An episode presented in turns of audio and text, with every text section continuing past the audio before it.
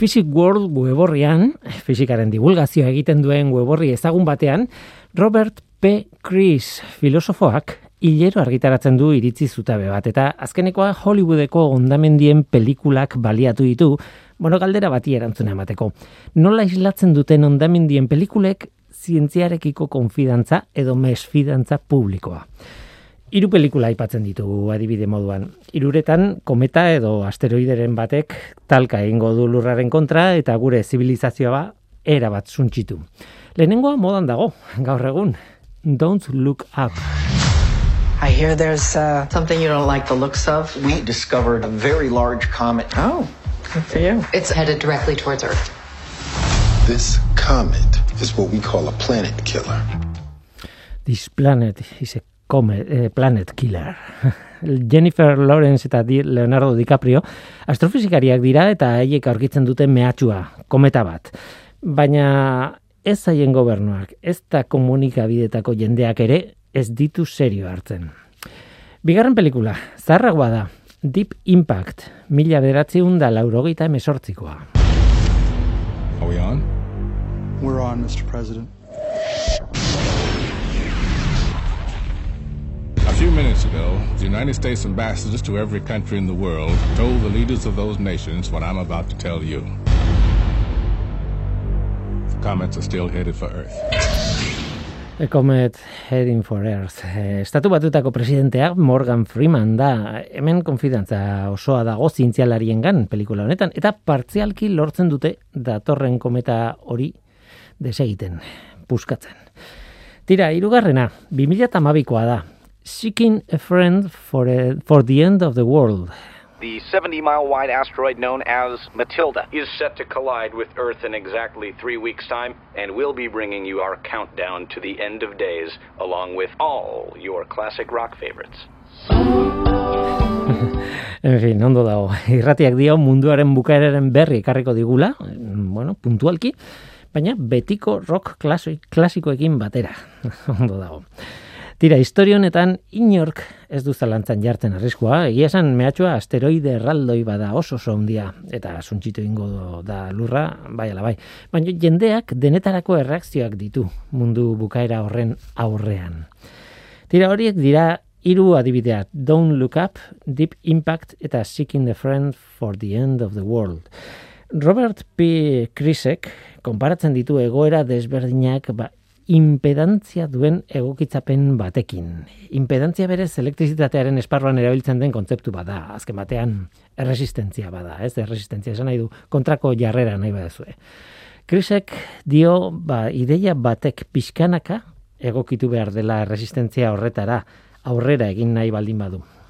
Ezin duela oso bapatean e, egin aurrera.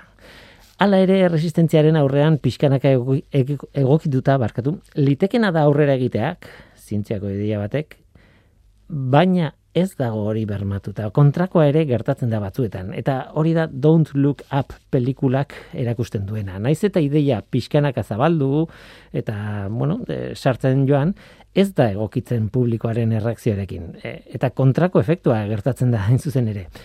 Inork ez dio garrantzirik ematen ondamendiari politikariak kezkatuago daude urrengo hauteskundeengatik eta kulturaren munduan adibidez kezkatuago daude ba, musikari ospetsu baten bizitza publikoarekin adibidez.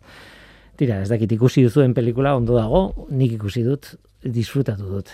Baina planteatzen duen estenatokia hori da. Erresistentziaren aurreko desegokitzea gertatzen da hain zuzen ere. Ea, Don't Look Up pelikula bat da, ez da reala, baina krisek esaten du bo, desegokitze hori benetan gertatzen dela batzuetan.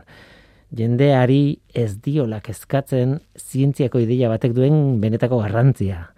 Eta gero, gerokoak. E, nik ez dakit, hori ala den edo ez den ala. Baina esango nuke gainera hori ez dela zientzian bakarrik gertatzen, beste esparru askotan ere gertatzen da. Baina baita zientzian ere bai. Ongitorri norteko ferrokarrilera. Euskadi Erratian, Norteko Ferrokarrila.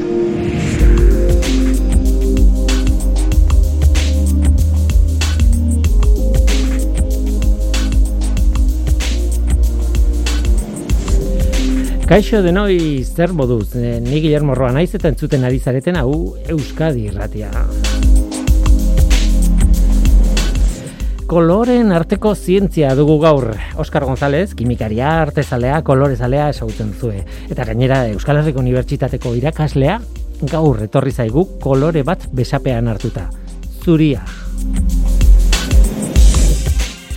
Zuria kolore bat da. Tira, ez da daiteke noski, baina zuriz margotzeko pigmento bat behar duen unetik, behar den unetik, ba esan daiteke kolore bat dela zuria. Batzuetan materialarekin berarekin dator zuria, e, eskulturetan, ba, pentsa zer kolorekoa den Michelangeloren David, ospetsua, ez? E, karrarako marmolak duen kolorea hain zuzen, zuri garbi garbi bat. Zuriak leku oso berezia izan du artearen historian eta historia luzea du kimikaren arloan ere bai. Gaur norteko ferrokarrilean zuria. Gero Alicia ispiluan barrena eta aurkitu zuena liburuan miatuko dugu pixka bat. Evoluzioa ikartzen duten biologoen ikuspuntutik irakurrita, oso kontu interesgarriak ditu. Naiz eta bestela ere bai, eh? baina naiz eta fantasiazko liburu bat den evoluzioan badu zer esanik. E, hasiera batean fantasia da, edo surrealismoa edo auskalo. Guazen ba, hau da norteko ferrokarrila, zientziaz betetako hitzak.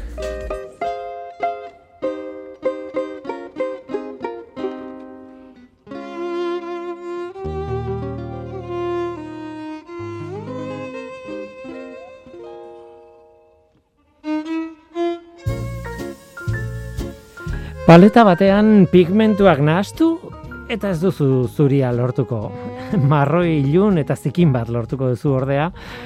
Akuarelan gehienetan paperaren koloreak berak ematen du zuria, bestelako pigmenturik gabe. Eta argiarekin zer gertatzen da? Hmm, ez dago argi zuririk. Benetan, benetan, beste argi askoren nahastea da. Beste argi guztien nahastea da argi zuria. Beraz, zuria ez da existitzen. Bueno, trampa bat egin dizuet adibideekin.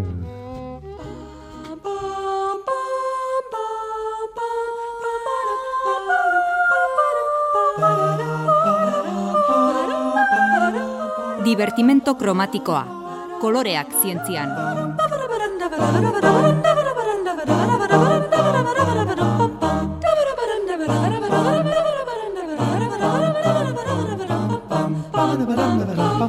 Noski akrilikoan existitzen da, olioan era, existitzen da, zera, guaxean existitzen da, eh, pigmentu txuria, zuria, existitzen da. Eta kolore zuria ere, bai, Oskar González, Euskal Herriko Unibertsitateko kimikaria, irakaslea, artezalea, kolorezalea, denetik pixkat, kaixo ongi torri. Kaixo gulei. existitzen da, ez? Zuria bai, hori esango dugu, ez? Gainera, gero, gain, e, sarrera hauek pentsatzen ditudanean bulta asko ematen dizkiot buruari eta eta pentsatu dut adibidez, e, etxeko gela pen, e, pintatu behar duzunean, margotu behar duzunean eta hor dauden txuri barietate izugarri handi horiek ateratzen dira nun baitetik, e, ez dakit, e, izenak roto, ez dakit, e, arrautzan, e, ez dakit, mila, mila tonalidade daude, eta denak dira pigmentu txuriak, nolabait zuriak. Bai, gero, bueno, gero ikusiko dugu azken finean, hau ere filosofikoa izan daiteke, bai? zuria eta beltzaren existentzia hori. Baina, bueno, ikusiko dugu zuria baldin bada argi guztien nahaztea, ba ez dagoela materialik e, argia osotasunean islatzen duena. Orduan, bueno, beti apurtxo bat zurgatuko du material horrek. Bai? Gero ikusiko dugu adibide polit bat. Hori da, eski, zuria zer dan, e, non dagoen muga, hori oso oso komplikatua da, baina dena den e, nik hasieran esan dut, eta, eta bueno, zuk ekarri diazu adibide hau, zuzenean ja gaiarekin sartzeko, eta artearen munduan, eskulturaren munduan, zuri bat baldin badago erreferentzia da markatzen duena, eta obra bat baldin badago referentzia markatzen duen azuri horren barruan da e, Michelangeloren David hori dagoela karrarako e, marmol izugarri polit horrekin eginda, ez? Hori da, nik uste dut, e, zuriaren ikonoa nolabait, ez? Bai, eskulturan hori izango litzateke marmola, gero e, margolan buruz hitz egingo dugu, ez eta mihisi zuria edo paper zuria hori ere garrantzitza da, baina bai eskulturan noski marmolari buruz, buruz pentsatzen dugu, eta nik uste dut e, lehenengo obra dela David hori, bai? Aspaldi ja programa batean hitz egin genuen Mhm. e, estatuen kolorei buruz, e, Bai, bai. bai zuriak direla, baina erromatarren garaian, grekoen garaian eta e, kolorestatzen zituzten, hori garrantzitsua da gogoraraztea. Bai, erre- errenazimenduan egiten zutena gainera eh, jokatu asko eh, arkitekturan ere, bai, ez? E, e, marmol, kolores berdinetako marmolen kombinazioekin eta bar, ez? E, eta, Bai. eta, bueno, noski karrarako eh, marmola oso oso famato, famoso egin da, ez? Bai. E, tira, marmola, azken batean kare, kareharria da, nola ez? Kaltzita edo, bueno, horre kimikoki begiratu da. Bai, kaltzita izango litzateke kaltzio karbonatoa, kaltzio karbono eta oksigeno oso osatuta, eta gero ba, e, kare harria da hemen gure inguruko mendietan daukagun harri ugariena. Bai, buruan Un- daukaguna da grisa. Bai, uniko hori gero da dago horrelako prozeso metamorfismoa deitzen dana, ez? Metamorfismoa eta aldatzen da, berriro kris, kristalizazio bat gertatzen da eta kareharri horretatik sortzen da marmola, ez? Hain gustoko dugun e, mineral hori. Hori da, hori da. Kaltzita, kareharria, eh, bueno, eh, egia da, harri bat dela, azken batean, nola mineral bat, ez dakit nola esan, ez, e, geologikoki, eh, ematen du, a, geologikoki ez, justo esan behar ez nuen hitza esan dut. E, ematen duen e, material bat, ematen duela, ez duela aldatzen.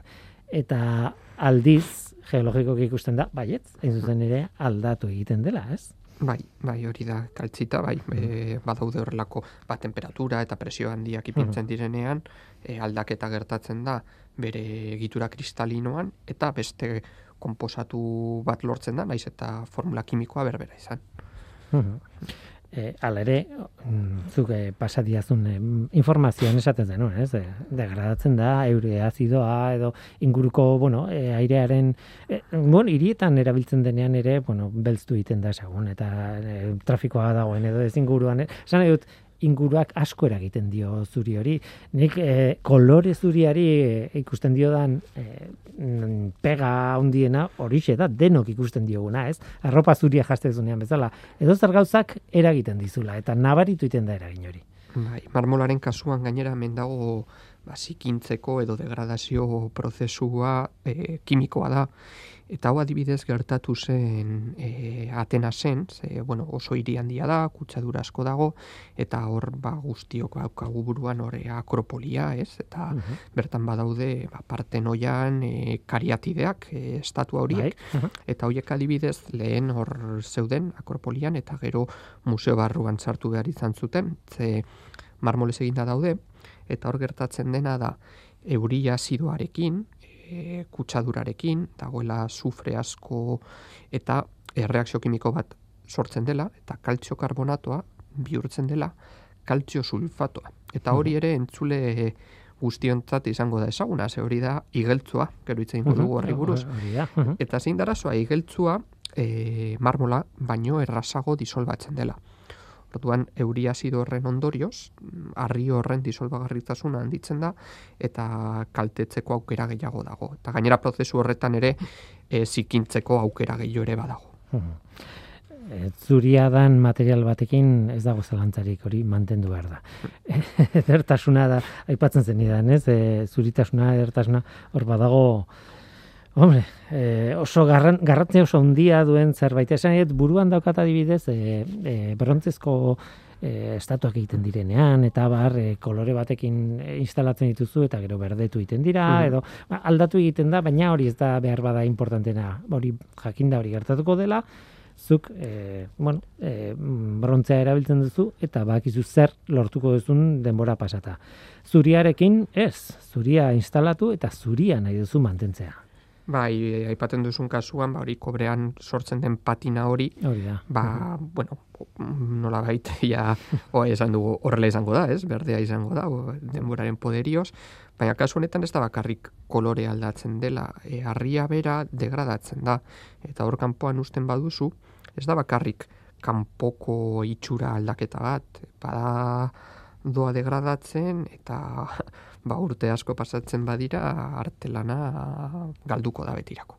Uh Hori gainera, bueno, eh, jakin behar da zenbat denbora, eh, zenbat denbora zirauten duen degradatu gabe, eta zur, zuk zer nahi duzun, ez, de, instalatzen duzunean. Mm. Berdin baldin bat zaizu emendik bosteun urtera zegertatuko den, ba, bueno, ba, ez duzu da induko, ez. Tira, eh, aipatzen zen nidan, eh, Taj Mahal ere, bada, eh, ikono bat, eh, bai. txuritasunean. Bai, eta baitu Taj Mahalan eh, noski ere hor agra iria dago gertu, eta mm imagina dezakezu hor dagoen kutsadura, eta Taj Mahala ez dakit eh, sortzi urtean behin, edo horrelako zeo zer, garbitzen dute. Eta egiten duten, eh, jarraitzen duten protokoloa oso bitzia da. Zer, erabiltzen dute eh, bustina edo, ipintzen diote, oso modu e, etxetik ibiltzeko modukoan, ez? Bustina ipintzen diote eta horrela garbitzen dute. Xurgatu egiten du? Bai, egiten dute hori ba azkenean eh, esaten nuena, ez? Badago adibidez e, aldaketa kimiko hau eta gero gainera gelditzen da zikintasuna e, horrelako karbono, ba, imaginatu e, hor gertu, kotxe asko daudela, industria dagoela, eta karbono partikula txiki txikiak iristen dira, eta horrela iluntzen da. Bai? Eta hori da arazo bat, ez da bakarra, beste arazo bat izan zuten intsektuekin. E, ze ibai bat dago gertu, eta orduan intsektu asko joaten ziren arra, eta bueno, ba, ez dakit e, kaka egiten zuten edo zeo zer, baina asko zikintzen zuten. Orduan, e, noizean behin garbitzen dute eraikin hori kuriosoa da. Zure elkarrizketetan askotan agertzen dira ba, hori paretetan edo eh, sortzen den edo onjoak edo intsektuen eragina. Bai, bai. hori da, eragin biologikoa ere, ez? bai, bai, ez bakarrik kimikoa. E, oso osoko bitxia da. Tira, marmol guztiak ez dira txuriak. E, izan ere gutxik dira, gutxi dira txuriak, pentsatzen dut, ez? Bueno, ez dakat buruan proportzia, zenbat txuri dauden, baina Bai, hori aipatu duzu karrarakoa, baina Italian bertan, e, adibidez Florentzian, ez? Edo zein elizatan ikusten dugu e, lehen aipatu duzun kolore kombinazioa, askotan berdea, gorria, bai. ba hori da da, ba, beste mineral batzuk daudelako marmolarekin batera, serpentinak, e, e, burdin oksidoak, eta gero ere beltza ere badago, bai, eta markinakoa da nahiko e, ospetsua eta kasu horretan karbonoa dela eta da. Bai hor e, sortzen den asfaltoa edo betuna deitzen deitzen dana. Uh Bitxia da e, marmolak badakigulak zergatik den kolore batekoa edo beste batekoa, ben segurasko ezin dugu aldatu, eraldatu, ez? Bueno, behar bada kanpotik e, nola behite margotu bai, baina e, berez berez sorrera prozesuan ezin duzu parte hartu. Bai, hori prozesu nahiko hor geologo bat beharko genuke saioan pixka laguntzeko horrekin. Hori da, hori da. Dakat buruan dena den, orain aipatu duzu nola, bueno, hori, nola jokatzen zuten e, mar, e, kolores berdinetako marmolekin, eta buruan ezin dut kendu inoiz ez, beti tortzen zait burura, sienako katedrala, bai. sienako katedrala marraduna, eta marmol berdea edo iluna, bueno, kris iluna, edo ez dakit, olako bat, eta txuria tarte dekatuta izugarri polita da. Bai, bai, bai, bai, Oso, oso oikoa da, ez, horre, e, Italian, hmm. Toskan aldean batez ere. Hori da. Tira, igeltsua hitz egin duzu ere bai. Guazen igeltsuari buruz hitz egitera. E, kaltzio karbonatotik kaltzio sulfatora pasadu, pasagara, e, lehen kontatu duzun bezala, gutxi bera bera. Mm, bai, eta igual, e, kasu honetan konposatu hau ez dugu hainbeste lotzen artearekin baina bai e, mundu guztia entzun dula hitz egiten hori buruz, ez? Bai, geltzua obra bat egiten dugunean, edo. Eta hor... E, Igeltxeroak. bai, eta, eta baitu hor, guk erosten duguna, da solido bat, hautz moduan, normalean, eta gero zer egiten da, ba, urarekin elkartu, eta hor sortzen da hidratazio bat, eta horrela gogortzen da. Eta mm, jatorrizko formula kimikoa berreskuratzen da. Uh -huh. Hai, hori, e, naturan agertzen dena hidratatuta dago, bai, da kaltzio sulfato bi hidratatua, eta gero hori berotzen denean, lortzen da kaltzio sulfato hidratatua, baina kasu honetan da e, ur molekula erdia kaltzio sulfato molekula bakoitzeko. Mhm. Bai, orduan komposizio kimikoa kaltzio sulfatoa da, baina hidratazio maila aldatzen da. Eta gero horrekin jolasten, berotzen edo e, urarekin hasten, ba berriro solidifikatzen dugu eta erabili daiteke ba, ba, eraikinak egiteko edo adibidez artean oso ospetsua den e, dekorazioa egiteko alambran bezala. Mhm. Hori da Hori da. esango nuke kasurik e, e, esanguratzuena, ez? E, Istukoak dira, bueno, istukoa egin daiteke ere kaltzio karbonatoarekin eta beste material batzuekin, baina, bueno, Mhm. e, erderaz jeseria edo deitzen, deitzen dena. Eh, esan behar diot entzuleari, eh, ni, mm, bueno, liuratuta nago zure, zure informazioarekin. Pasatzen diazun informazio bakoitza da marabillosoa. Beti horri bat pasatzen diazu eta kasu honetan eh, Michelangeloren David eh, eskultura mar, eh, marraztu diazu, baina eske alambraren arko bat ere. Alambran Bai. dagoen arko bat ma, Bai. marraztu diazu. Eh. entzuten, eh, entzulek ez dakitze zako zuten, ez? E, irudiak ez dira kalitate handikoak, baina, bueno, pixka bat kontzeptua Bueno, hor dago, ez? oso oso, oso adierazgarria da, oso ondo dago, eh, gainera ezagutzeko modukoa da, nik ikusten dut marrazki hau, zuk egindako marrazki hau, eta ara, hau alambra izan, izan behar du, alambra. Tira, em, zera, e, esaten zenidan gainera, e, ez bakarrik alambra eta horrelako, alambra dago gainera muga horretan, ez? Eraikuntza eta dekorazioaren arteko muga horretan, e, ez da bata ez da bestea tarteko zerbait da, edo, edo biak aldi berean, edo ez dakit nola esan, ez? E, baina beste mota bateko e, objektuak ere proposatzen dizkidazu. Hor portzelana eta kaolina sartzen da, ez? Bai, hau beitu nik uste dut e, saio bat egin dezakegula honekin, ze Mhm. txinako portzelanarekin, ez, hor sekretua zen, eta Bai, bai. Europan ez zuten oso ondo ezagutzen, eta hor oso oso garrantzitsua da e, silikato bat deitzen dena kaolinita edo, Mhm.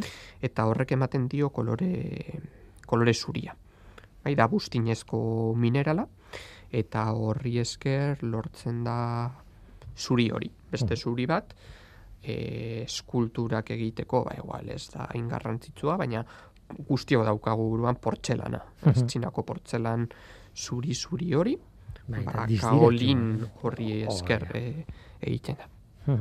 Em, kuriosoa da, baina Txinako historiari buruz, zerbait irakurtzen baldin baduzu, e, Txinako portzelanak izugarri onak izan dira oso hasieratik lehenengo e, dinastiadatik hasita, osea oso oso, oso zarrak, ja oso onak ziren, baina horrek ordaina bat izan du historikoki, ez? E, nolabait Txinan ez dutela beharra izan e, beira, edo kristala, bueno, gu kristala ditzen duguna, beira sortzeko, e, portzelanarekin moldatzen zirelako. Eta orduan, azkenean, ez dutena izan da kristala, txinan. Eta, claro, lehioetan ezin duzu portzelana adibidez. Jarri, beitu. Kuriosoa Bai, bai. izan da, ez? E, Hori bai Europan izan dugu, ba, hain zuzen ere portzelana ez genikiloko nola egin. ez dakit, eh? Bai, kuriosoa. izan ere, e, aspaldi irakurri nuen, ba, Europan pentsatzen zutela, e, portzelana hori zala beira. Mhm. Beira modukoa. Osea, beira e, pigmentu zuri batekin, edo. Mhm. Eta gero orain ja badakigu beste teknologia edo beste produktu ezberdina dela. Mhm. E, kuriosoa da kaolina, bueno, eta e, kolore zuriari buruz ari gara, eta nik em, kolore zuria, ba hori kaltzearekin asko lotzen dugu, marmola aipatu duzu e, kaltzio karbonatoa, igeltxoa aipatu duzu, kar, e, sulfatoa, baina kaltzio sulfatoa, eta aldiz kaolina e, hemen erabiltzen den materiala silikato bada ordea, eta kaltziorik ez duen silikato bat, aluminioa duen silikato bat. Oso ezberdina da Bai, kimikoki, ez? hori da, bai, bai, guztiz ezberdina. Mm, eh, beste beste filosofia bat, nola baita ez kimikoki. E, tira, em, guazan em, pigmentuetara eta bueno, ez dakit em, ez dakit pigmentu hitza erabili behar dudan edo ez kasu hauetan e, pig, e, pigmentuak egin daitezke, baina beste gauza batzuk ere egin daitezke urrengo adibideekin, eta ja sartzen gara mm, tabla periodikoaren alde Bai. e, arriskutsuan, nola baitez. E, metal astunetara guaz, edo me- metalaren alde, transizio metalen aldera guaz. Hasiko gara mm, berun zuriarekin. E, bueno, e, bai, bada, pigmentu bat berun zuria ditzen dena, ez? Bai, eta da e, pigmentu zuririk garrantzitsuena historikoki. Hmm. Bai, e, beitu, lehen aipatu dugun kaltzita edo igeltzua, horiek ere erabili daitezke pigmentuak egiteko, baina e, e, estaltze almen oso edo estaltze gaitasun txikia daukate, bai, ingelesez hiding power edo hori deitzen Mhm. dena, eta orduan margolanetan erabiltzeko ez da egokia. Erabiltzen da hori bai, e, mise edo taula gaineko margolan batean Mhm. e, prestakina egiteko. Bai? E, ez da zuzenean margotzen taula edo misearen gainean, lehenengo e, euskarria prestatu behar da, eta hor bai egiten da e, nahazte bat ba, askotan untzikolarekin, eta karga bat ipintzen zaio. Eta karga hori izan daiteke marmola, igeltzua, segun Europako iparraldean bat erabiltzen zuten gehiago, hegoaldean beste bat, baina pigmentu bezala ez dira e, oso erabilgarriak. Beraz, e, beste zeo zer behar zuten. Eta hor, berun zuria oso oso garrantzitsua izan da. Edo zein margolarien e, paletan, egon da, ba, hogei garren mendera arte. Bai. Zer, karo, beruna, ba, Claro, claro. eh, hor arazo bat, arazo bat dago eta arazoa da toksikoa dela. Bai, bai, eta horrek harritzen nau pila bat e, toksikotasun hori ezagutzen zuten e, aspalditik. Ez dakit zenbateraino lotzen zuten edo konturatzen ziren berunetik zetorrela, ez? Baina, claro, toksi- toksikotasun mota hori hor sortzen den gaixotasuna oso ezaguna da, ja, erromatarren garaiko, e, ba, adibidez, e, mm, tutuekin, eta barrez, Bai. e, etxetan erabiltzen zituzten tutuekin, eta e, ez dakit, e, Bai, Pliniok esaten zuen, ja adibidez horrelakoak, baina egia da gero e, pinturan erabili izan dela, Mhm. eta kezka benetan hasi zen e, emezortzigarren mendearen amaieran, eta hogei garren mendean zehar asko erabili izan da, oraindik berun zuria, adibidez Picassoren artelan askotan berun zuria aurkitu dezakegu. Ez da orain dela dakit eun urte debekatu zen zeo zer, eh? Ja, ja, ja. Pentsatu behar da, bueno, naiz eta lotura hori egin, ez, toksikotasuna eta beruna, ka, behar bada beste eh, zer, beste ordezkorik ez daukaten, ez? Ordan, Bai, eta gero, bueno, pentsatu behar dugu toksikoa dala, baina segun nola erabiltzen den, ez? E, adibidez, jaten ez baduzu, ba ez da horren toksikoa izango. Arazoan zein da, ba askotan igual margotzen zaudenean, ez? Pintzelaren punta askotan Espainetan sartzen zuten, eta ordu norbait toksikoa izan daitekela. E, gauza bera gerta daiteke bermeioiarekin, merkurioa duen Claro. pigmentua, ba berez toksiko toksikoa, ez da horren toksikoa, arazoa da, hortik merkurioa sortu daitekela, ba, bueno, margotzen baduzu horrekin, bueno, bestela margolari, margolariek zukete gehiagi biziko. Ez, bai, bai, Ez ka- da- kadmio edo arsenikoa Bai, da, duten asko. beste pigmentu Bai. askotan eta eta horrek gertatzen dena da toksikotasuna eh, de, denboraren poderioz eh, metatzearekin da, dagoela lotuta, ez? Esan nahi dute behin eh, miazkatzen baldin bazu eh, hori bermeioia adibidez, ba, bueno, behin eginda ez zaizu ezer gertatuko, ez da pozoi bat hiltzen zaituen aurrengo hamar minututen. Baina, claro, bizitza osoa pasatzen hori da, pintzelarekin. kumulatuko da, eta hori da. Bai. Tira, toksikotasuna, noski, e, berunarena, aipatzen genuena, saturnismo du izena, hori Mhm. ezaguna da, gainera.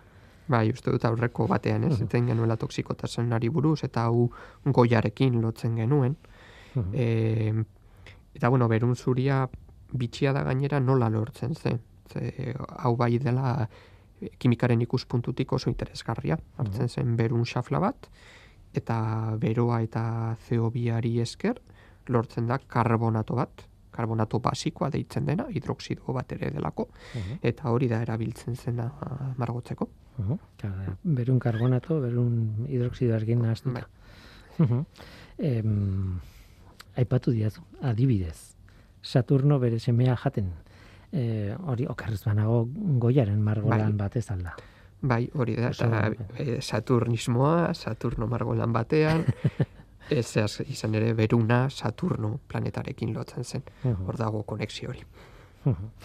E, interesgarria da beruna. E, interesgarria, bueno, e, baita lehengoan, gertatu zitzaidan, ni- nire alaba galdetu zian zerbait berunari buruz, eta guatzen naiz, esan niola, etorri zitzaidan burura beruna izena bera mm, gu kimikariok metaletatik eta naizuna, baina bizitza, bizimodu normalean, adibidez, arrantzalek erabiltzen dutela asko, Bai. ez? E, ba, berun jartzeko, pixu bat jartzeko nola baita e, lokarrian. Bai, lotzen dugu pisutua Pitan. den zeoserrekin, e, horrelako soldadito hoiek ere, ez? E, Bai, berun ez bai, bai. ziren, Eta- berun eta estainoa. Bai. arkitekturan ere plomada, ez? E, Berunezko gauza Bai, pixutxu eta- bat, ez? E, Eta gogoratu Notre Dame herri zenean, hor e, berun pilo bat zegoen, e, kupula barruan. Hori. Eta hori berun hori ere erregintzen, eta oso e, odei horiskak sortu ziren, ba, berunaren erruz. Gogortzen naiz ere eh, Chartreseko eh, katedralaren zute batean, ez dakit, eh, 18. mendea izango zen, ez dakit, eh, baita baita eh, teilatua zan berunezkoa eta esaten zuten Chartres irian berunezko i, errekak sortu ziren, behar bada esagerazio puntu bat bat zegoen, baina baina berun pila bat zegoen. Bai, bai, bai. Ilota, ez. Tira, guatzen aurrera zink zuria. Beste pigmentu bat, claro. Beste pigmentu bat. Pentsatu behar dugu hori, e, lehen aipatu duzun bezala, be, beruna toksikoa dela, hau bat zekiten, baina, bueno, ezagola ant- alternatiba handirik. Eta ja, e, zink zuria aspaldi, ezagutzen zela, baina mazortzigarren mendearen amaiera arte e, ez zuten margolanetan pixka bat e, berun zuriaren ordezko bezala proposatu. Eta ja, emezortzigarren mendean hasi ziren erabiltzen eta batez ere e, akuareletan erabiltzeko. Baina, bueno, olio pinturan ere erabili izan da, e, Van Goghen artelanetan, Cezanen artelanetan, Modiglianiren artelanetan, aurkitu dezakegu. Baina aipatu behar dugu, oraindik ere erosi dezakegu, eh? Nik adibidez aurreko gunean erosi nuen dendan, zink zuria. Eta, Baina horrela dituta horrek esan nahi du zinka daukala. bai, bai, da Edo zink, bakarrik izena da gelditzen da. zink oksioa, eta hori oraindik, ze hori ez da toksikoa, orduan hau erabili daiteke izan ere, zink zuria, lehen erabiltzen zen e, sendagai bezala, farmako bezala erabiltzen zen. Kasu honetan, hemen ez dago ez dago arazorik momentuz. E, gero igual, ez dakit amar urte barru esaten dute toksikoa dela, bai? Baina momentuz hori oraindik komertzializatzen da. Zein da arazoa? Ba, ez dela horren beste erabili, ze lehen berun zuria erabiltzen zen batez ere. Eta zink zuria erabili zen emeretzigarren mendean, baina hogeigarren mendean beste pigmentu bat agertu zen, eta e, pigmentu horrek izugarrizko arrakasta izan zuen, eta orduan zink zuria albo batera utzi zuten. E, claro, behar bada horregatik ez daukagu e, esperimentua eginda, ez? E, nahikoa urte kopurua erabilita, ba, ba hoize, jakiteko, a ber, eh, behar dugun. Bai. eh, osea, Baina, bueno, printzipioz hori, e, komposatu kimiko bezala, ja antxinetik e- ezagutzen zen. Pigmentu bezala, esan dudana. Batez ere, mesartzigarren mendean. Eh, gal, beste galdera bat daukat, eta lehen eh, aipatu duzu akuarelak, eta bar, eh, akuareletan nik hasieran esan dut, ez? Eh, oso puristak direnak pintatzen dutenean akua- akuarelakin esatu dute ez dutela, eh, zuririk erabiltzen, ze azken batean paper zuriaren gainean aritzen dira askotan, eta orduan, claro, eh, pintatu gabe ustearekin, zati horietan, nahikoa daukate, zuria. Zuria ez dutela erabiltzen. Baina, e, zuk momentu honetan e, akuarela kajatxo bat erosten duzu, amabi akuarela, amabi pigmentukin eta hola, eta askotan izaten da bat zuria. eta ez dakit, e, purista, bai, bueno, gero pentsatu behar dugu gainera ere, e, ba, ez dakit nolako trebetasuna izan behar duzun, eh? ni ez naiz margolaria, eh, ez daukat eskarmenturik, baina, bueno, gero ere zuri erabili daiteke, e, pixka bat tonuako, tonalitatea kontrolatzeko. Nahasketetarako, Ez da bakarrik zuriarekin margotzeko. Igual, gorriaren e, kolorea apurtxo bat aldatu nahi baduzu, ba, zuria sartzen diozu. Bai, hor gertatzen dena da, bueno, hor mundu bat dago, eta hitzein genezake luze, eta jakin gabe segurasko, nik akorela oso gutxi, bueno, erabili izan dut, eh, eta erabiltzen dut, de hecho, baina eh, hor gertatzen dena gardentasuna galtzen dela zuri Bai. hori sartzen duzunean, baina, claro, pigmentu bakoitza dauka gardentasun maila bat, ez? Baina zuria sartzen duzunean oso nabarmena da gardentasuna era bat gal, ba, era bat. Galdu egiten duzula. Eh? Ba, horregatik, bueno, gero eh, lehen aipatu duzu guax eta horrelakoak, ez dira, ezken finean akuarelaren antzekoak, baina sartzen zaio karga zuri bat opakoa egiteko. Ez, eta da, bueno, urarekin erabiltzen dira, baina kasu horretan gardentasun hori galtzen da.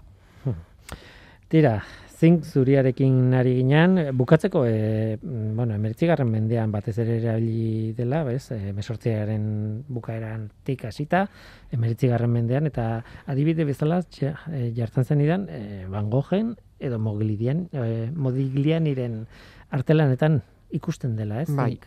bai, batez ere, bueno, a ber, ziur pep artelana e, askotan aurkitu daitekela, baina aztertzen dira batez ere artista ospetsuen artelanak eta horregatik daukagu informazio hori. Eta Van Goghen hainbat artelanetan e, aurkitu, aurkitu dute zink zuria. Bai zink zuria, bai berun zuria. Kasu honetan ez dago oraindik urrengo pigmentua, or, e, orain ikusiko duguna, Mhm. ze urrengoa hogei mendean hasi zen erabiltzen. Bada garaia aipatzeko gainera. Bai. Titanio zuria. Titanio zuria. Hori da gaur egungo zuria. Bai? Eta, eta pentsatu behar dugu, e, aurreko batean irakurri nuen e, munduan saltzen diren pigmentu guztien artean, eren bat dala titanio zuria. Mhm. Bai? Eta pentsatu behar dugu azken finean, askotan margo zuria erabiltzen dela eta beste kolore batzuekin kombinatzen dela. Edo ez bakarrik e, artearen munduan, eraikin bat margotzen denean, kolore oikoena noski zuria da. Eta hor beti egongo da titanio zuria.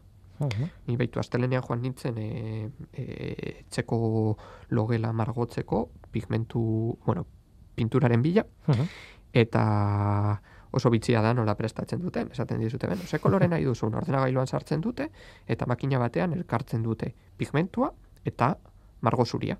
Eta margo zuri hori noski titanio, zuria da. oxidoa.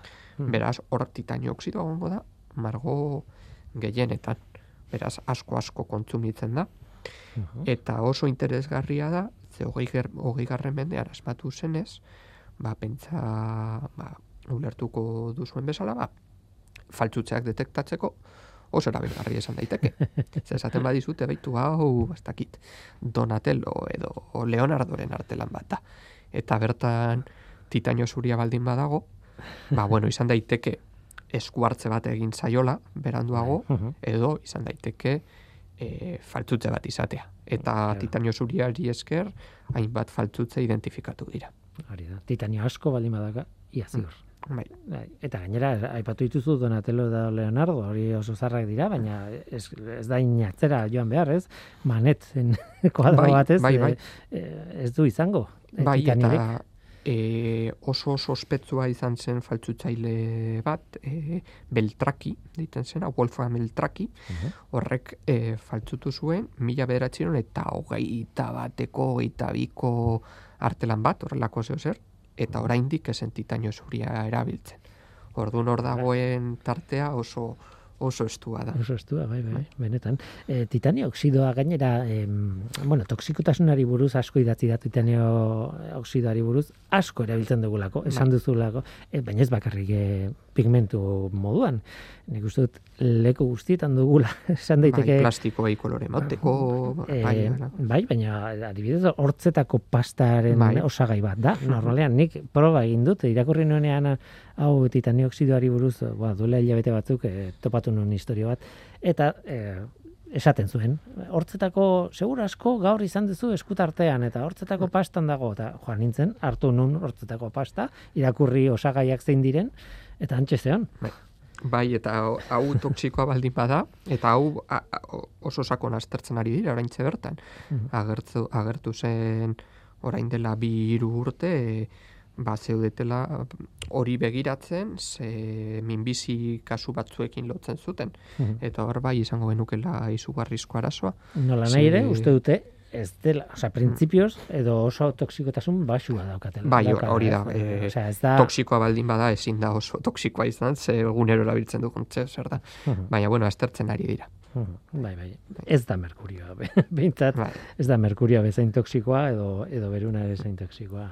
Baina era, asko erabiltzen dugu eta egia da, eh? E, gure zuria da gaur egun, ez nola baita, ez, gure, gure protagonista da. Tira, e, bukatzen ari gara, oraindik gelditzen zaigu e, kontu oso oso moderno bat. Eta da, e, bueno, pigmentu zurien artean, vale, bota ditugu tradizionalak, zein izan daitezken, ego noizan baina agertu dienak, eta orain zein erabiltzen dugun. Baina badago beste kontu bat azken bola honetan asko ateratzen dena, ia kolore guztiekin, eta da, kaso honetan, zuririk zuriena. bai, eta nik dakiala hau ez da oraindik artean erabili, baina oso interesgarria da, hau da, e, Indianako Unibertsitate, Purdu Unibertsitatean edo, asmatu duten pigmentu bat, eta pigmentua berez ez da berria, e, komposizio kimikoa da bario sulfato, eta bario sulfatoa e, aspaldi erabiltzen da. Ez dugu aipatu, ze beste irurak askoz ere garrantzitsuagoak izan dira historian zehar, baina bario sulfatoa, beste izen batekin ezagutzen da, eta da barita, eta hori adibidez erabiltzen zen, argazkietan e, prestakin bezala, ipintzeko, zuritasun emateko. Beraz, bario sulfatoa ezaguna zen, hori ez da asmatu dutena. Egin dutena izan da, e, partikula tamaina kontrolatu, eta egin dituzte ba, partikulak hainbat tamainotakoak. Eta horri esker antza, mm, argiaren dispertsioa aldatzen da, eta horri esker argi gehiago islatzen da. Eta esaten dute neur, neurketen arabera islatzen da argiaren euneko larogeita mazortzi koma bat. Eta hori da gaur egun existitzen den zuririk zuriena. Kuriosa da, beltzik beltzenaren historia, ez dakit kontatu du, nik uste du ba, baiet, ez? dela urte batzuk horri buruz bai, itzen genula. Bai. Bantablak, ospetsua, bai. ez? Eta horrek egiten duena da, hain zuzen ere, molekulak erabili, nanodiak dira, karbonozko nanodiak, baina azken batean, e, beraien jokabide e, kuantikoa eta dena e, aztertu, kontrakoa, alegia, argi guztia xurgatu dezan, eta argi izpirik e, islatzen ez usteko, ez? Hmm. Da, e, kont, justo kontatu duzunaren kontrakoa erabatekoa. Orain, eta eta azkenean da teknologia argia harrapatzeko eta bai. zuk orain kontatu duzun kasuan da kontrakoa. Teknologia alik eta argi gehiena islatzeko. Bai, eta hau oso garrantzitsua izan daiteke adibidez, ba, udan, ez? E, pixka bat e, teknologian pentsatzen, esartean pentsatzen, ba, eraikinen temperatura ez igotzeko. Ez, hori ere oso interesgarria izan daiteke, eta izen ere hori da orain aztertzen ari direna. Ez da, ez dute hau egin artistaren bat, ba, margolan bat egin dezan. Bai. Hori normalean, lehenengo urratsa da industriala eta gero industriatik artelanen mundura. Hori, hemen salto bat egin dezakegu artearen esparrutik eh, bueno, ekologiaren esparrura edo hmm. energiaren esparrura ez azken batean e, txuriz margotutako, zuriz margotutako etxe batek e, islatzen du etortzen zaionen e, zera, radiazio bai. guztia, guztia edo asko, Eta orduan, claro, de hor temperatura kontrolatzen zu, azken batean hau tradizionala izan da. Bai, hori beti da nek egin e, da, baina adibidez, ez? Hori da, e, etxe zuriak edo mm. herri zuriak ditzen direnak edo Grezian, ez? Hori da, osea, beroa daukaten bai. edozein herri tradizionalak nahiko kolore argiak bai. izango ditu. Kasu horretan karearekin egiten zen, ba, hemen ba, badaukagu alternatiba bat. Ez? Eta horrek aldatzen du era bat, bueno, proportzio oso honditan, eh, badibidez, eh, aire girotuaren kontsumoaren beharra, bai. eta horrelako gauzak, eta mm. orduan, claro, energiaren esparruan sartu gara, nola baita. Tira, ba, zuria, zuria eta artea e, zure kasuan, beira noraino iritsi garen, ez? E, e, teknologia eta energiaren bai. arlora ere bai. Tira, ba, bide polita egin dugu, e, marmoletik hasita zuririk zurina eta aipatzeraino. Ba, Oskar, ez dakit zerbait gelditu zaigun kontatzeko, baina baina nik uste dut eh, oso oso ondo, oso zabal aztertu dugula bai, zuriaren ja, mundua. Zuria jorratu dugu, uste dut beste egun batean ingenula urdina, berdea, ba, bueno, beste kolore bat bilatu beharko dugu urrengo baterako. Tonalidadekin hasi beharko dugu, Bai. eh? Horrengoan. Bueno, hendi kolore asko ditugu hortik. Tira, Oskar González, Euskarreko Unibertsitateko kimikaria eta e, irakaslea ez bakarrik kimikan, baizik eta arte derretan ere bai, eta gure kolorezale favoritua. Eskerrik asko gurekin izate- izateagatik, eta nahi duzun arte. Zuri... Zientzia.eus, leio ireki bat zientziaren mundura.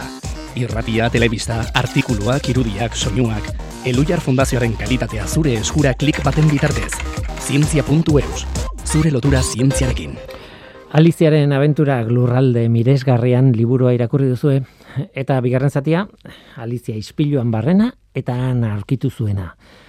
Interesgarria, bi liburu horietan proposatzen digutena.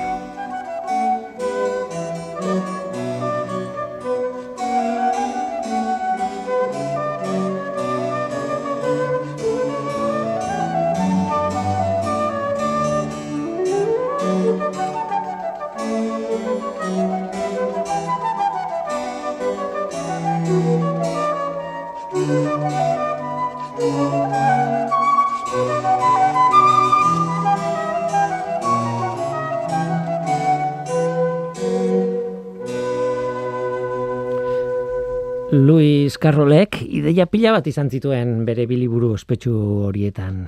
E, Aliziaren abenturak lurrelda, lurralde miresgarrian, eta Alizia ispiluan barrena eta han aurkitu zuena. E, poliki irakurtzeko moduko liburuak dira. E, erreferentziei jaramon egin, eta, eta demora hartu, eta gozatu, eta nahi zen eskero, bintzat. Ipuinak dira, baina baita joko matematikoak ere, e, baita olerkien aldeko apologia bat ere, e, baita fantasiazko obra batzuk dira, surrealismoz betetako obrak hain zuzen ere, eta bar, eta bar. Nola nahi ere, nahi baduzu irakurketa harin bat, horrela har daiteke, noski baietz. Baina nahi zen ezkero liburuek pentsarazten digute, hausnarketarako, bueno, materiala, le- lehen gaia ematen digute, ez? Hain zuzen ere, badago lotura bat evoluzioa ikertzen dutenekin eta liburu bil liburu bigarren liburu horrekin e, o, e, liburuarekin ez nahi dut eta harritu egiten dit gainera Carrolen obran absurdoa den zerbait ondo pasatzeko fantasia bat den zerbait ideia bat errealitatea ondo deskribatzen duen kontu bat bihurtu delako Alizia ispiluan barrena eta han aurkitu zuena izeneko liburuan Alizia xake partida batean sartzen da. Eta piezak ezagutzen ditu eta haiekin hitz egiten du. Zuriak eta beltzak izan beharrean, bueno, zuriak eta gorriak dira, baina tira, berdin du. Xake partida batean. Besteak beste, eh, erregin gorria ezagutzen du Aliziak, eta oso eszena bitxia du berarekin solas- solasean hasten denean. Halako batean, solasaldiaren erdi-erdian, erregin gorriak Aliziari heltzen dio eskutik, eta ziztu bizian korrikan hasten dira biak. Oso azkar, Alizia arnaz estuka, bu, justu, justu jarraitu dio erregina gorriari, eta bapatean, korrikaldia hasi den bezalaxe, bukatu egiten da, gelditu egiten dira. Alizia lerrein da dago, baina, bueno, ingurura begiratzen du eta konturatzen da, korrika hasi direneko leku berean daudela, berriz ere. Horixe adirazten dio erreginari, hainbesteko korrika ondoren ez gara mugitu, leku berean gaude. Erregina harrituta dago, noski, esaten du. Aliziak esaten dio, gure munduan eh, korrika eginez gero beste nonbait bukatzen zula. Haze mundu mantxoa zurea, esaten dio erreginak. Hemen leku berean geratzeko korrika egin behar duzu. Eh, Jokor surrealista da Karolek proposatzen duen hori. Eh, Leku berean geratzea korrika egin beharrean, e, e, barkatu, leku berean geratzeko korrika egin behar. Gainera, beste toki batera joan nahi baldin baduzu, bi aldiz azkarrago egin behar duzu korrika mundu hartan. Tira, bagoazen zientziaren mundura eramatera hori. Ideia hori evoluzioan erabiltzen da. Kuriosoa baldin bada ere. Alegia espezie batek iraun nahi baldin badu, mundu honetan geratu nahi baldin badu, mugitu egin behar da evolutiboki. Hau da, egokitu egin beharko da. Hori da ideia. Komatxoen artean sekulako esfortzu evolutiboa egiten duzu. Zauden tokien jarraitzeko azken batean. Oso simple kontatu dut eta ez da hala. Esfortzu evolutibo egitearen ideia hori ez baita oso zuzena. Ez, ez dut oso modu zehatzean adirazi, baina ulergarri egin nahi izan dut eta horregatik kontatu dut horrela. Baina ideia zehatzean adieraz, e, ideia zehatzea, zehatza ez bada hori, ere, mm, esan naia bai, hori da. Ez baduzu ezer egiten egokitzeko, desagertu egingo zara, espezie bezala, noski. Eta hain zuzen ere, horregatik biologo evoluzionistek ideia horri erregin gorriaren hipotesia deitzen diote. Alizearen bigarren liburuaren omenez, bueno, bigarren liburuaren pertsonai horren omenez. Badago ala ere, kontrako kontzeptu bat ere bai, evoluzioaren biologoen teorian, errege gorriaren hipotesia. Aliziaren liburuan errege gorria eserita dago zuaitz baten azpian, lotan, ez du korrikarik egiten. Eta evoluzioan bada posible evoluzio, komatxon artean, mantxoa izateko modua ere bai.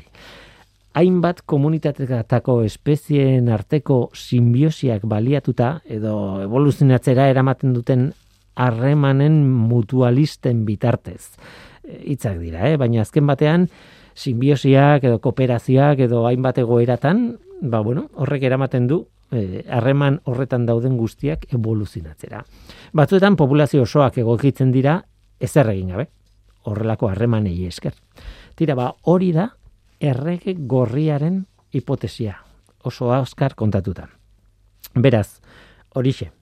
Alizia izpiluan barrena eta han aurkitu zuena liburua interesgarria da evoluzioaren teoriaren barrutik ikusita ere bai.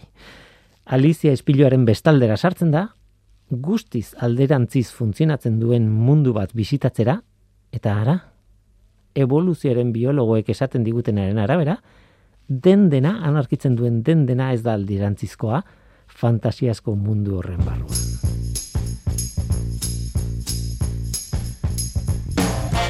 Eta gu bagoaz, gaur gurekin Oskar González izan da, eta kolore zuria ekarri digu Oskar eskerrik asko eta eskerrik asko zuri ere entzule badakigu hor zaudela eta badakizu gu hemen gaude Norteko abildua eitb.eus Gaur betiko ekipoa, teknikaria Mikel Olazabal izan da, eta mikroren aurrean ni Guillermo Roa, eluia zientzia taldearen izenean. Datorren astean gehiago, aurdur hartu izan. Agur!